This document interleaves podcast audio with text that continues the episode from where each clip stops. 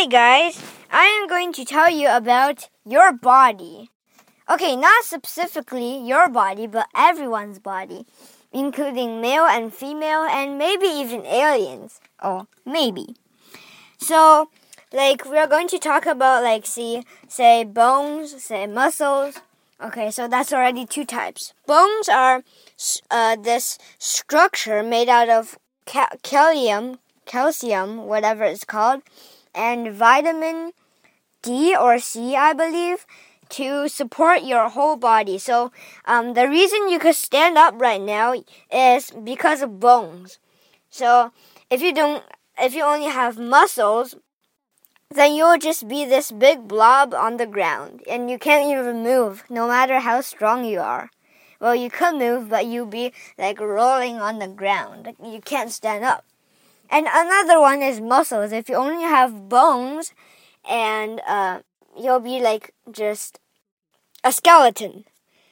Muscles help you move, and they include protein. They require training and uh, sunlight, much like plants. They also need protein and lots of meat. And finally, uh, not finally, there's still lots. There's a skin. If you only have bones and muscle, you'll be just be this uh huge um, meat blob standing up like very strong or very weak.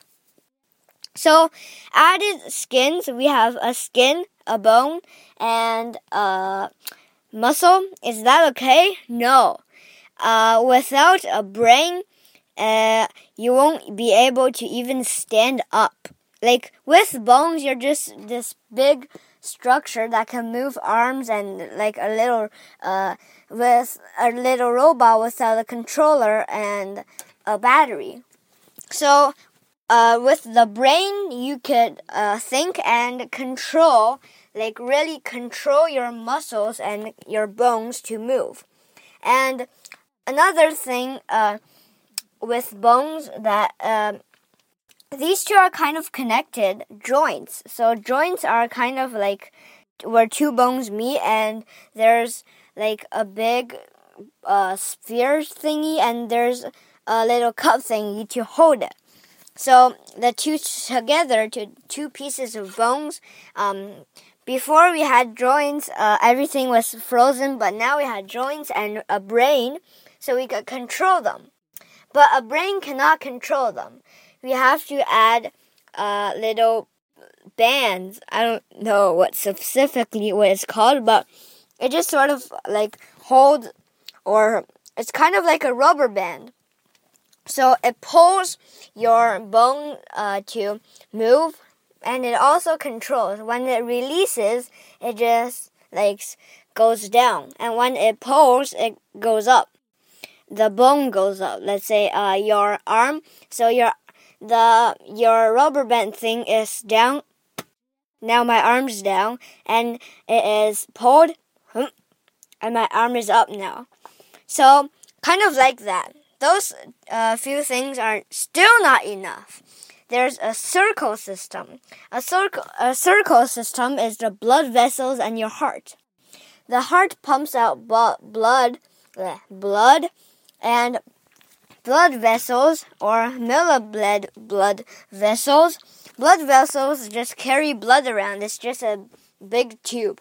Milli blood vessels, milliblood vessels are little, little, little tiny blood vessels connected and separated to um, uh, big blood vessels like a tree or a binary tree or whatever.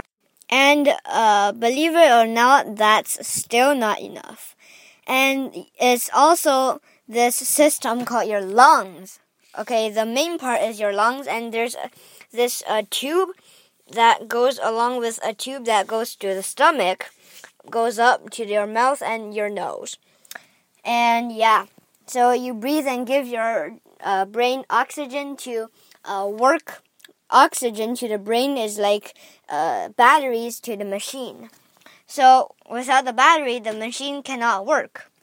And there's also nerves, which like um sort of like control your fingers uh, physically and spiritually to move your fingers around and like and play a piano. Playing piano, which uh, requires good trained nerves, and nerves is just this system down your uh, ribs and uh, body, feet, yeah.